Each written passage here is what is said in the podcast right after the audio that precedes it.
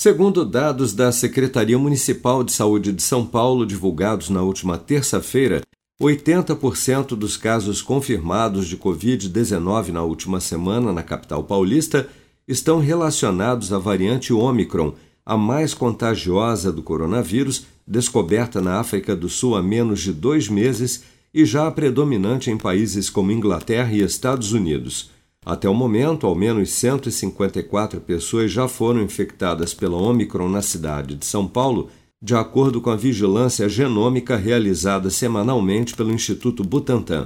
O infectologista Renato Kfouri destaca que, dada a alta transmissibilidade da variante Omicron, o Brasil, assim como diversos países no mundo, vai registrar recordes de casos de Covid já nas próximas semanas. Se nós é, levarmos em conta que indivíduos vacinados, por si só, têm um risco muito menor, nós estamos numa onda que, de, de, de muitos casos que não será acompanhado na mesma proporção de hospitalizações e mortes como a gente viu no passado, na era pré-vacinal.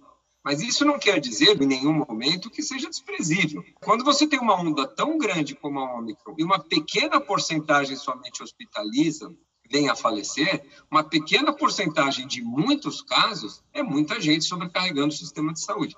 Basta ver o que está acontecendo nas enfermarias, nos hospitais, nos pronto-socorros. É o retrato do que isso está acontecendo. A gente nunca viu um momento da epidemia, da pandemia de Covid, com tantos casos. O mundo está batendo recordes, os países estão batendo recordes, e já já nós vamos bater todos os recordes aqui no Brasil também, de número de casos, de registro de casos diários. Nós vamos ter, nunca na epidemia, vamos ter casos, número de casos tão grande quanto teremos nas próximas semanas.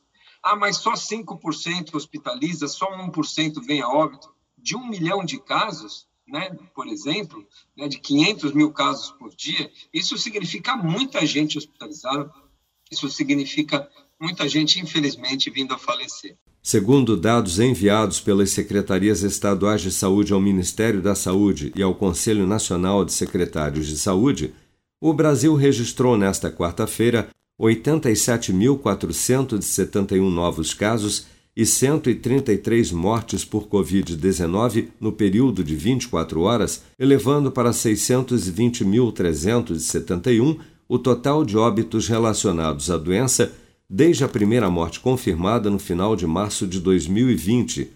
Até amanhã desta quinta-feira, 161.834.211 pessoas, ou 75,9% do total da população do país, já haviam recebido a primeira dose de vacina contra a Covid-19, sendo que destas, 145.038.545 ou 68% dos habitantes do Brasil, também já foram imunizados com a segunda dose ou dose única contra a doença.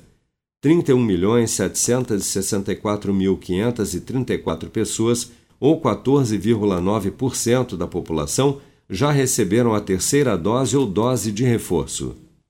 Com produção de Bárbara Couto, de Brasília, Flávio Carpes.